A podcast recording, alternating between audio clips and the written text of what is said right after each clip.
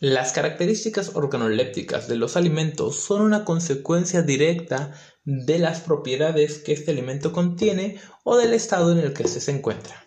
Es decir, cosas como el olor, el color y el sabor se deben a los nutrientes que dicho alimento tiene o a las condiciones en las que se fue desarrollado o se encuentra conservado.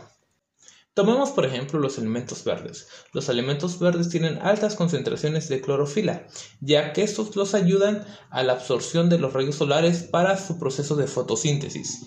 Pero a un nivel nutricional eso se traduce a altos niveles de potasio y de vitamina K, además de ayudar al corazón y a la sangre. Pero si agregamos otro método, un método de conservación o de preparación, como es la cocción o el enlatado, las propiedades organolépticas van a cambiar.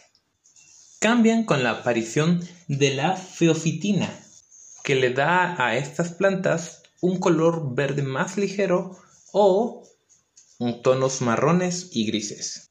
Es importante destacar que pese a que un alimento siga siendo el mismo, si ha pasado por un proceso en donde se ha transformado sus propiedades organolépticas y por consiguiente sus propiedades nutricionales no serán iguales.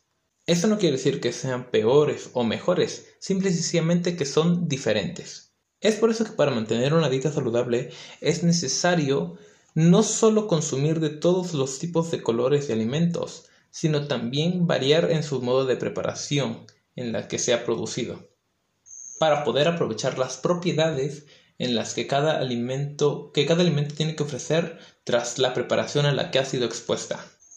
Es necesario entender que estos alimentos son como un ecosistema dentro, formarán un pequeño ecosistema o un equilibrio. No podemos arraigarnos únicamente con uno, no podemos enfocarnos únicamente en los verdes, o únicamente en los blancos, o únicamente en los rojos. Todos, cada uno de estos debe de estar combinado y equilibrado para la salud del consumidor.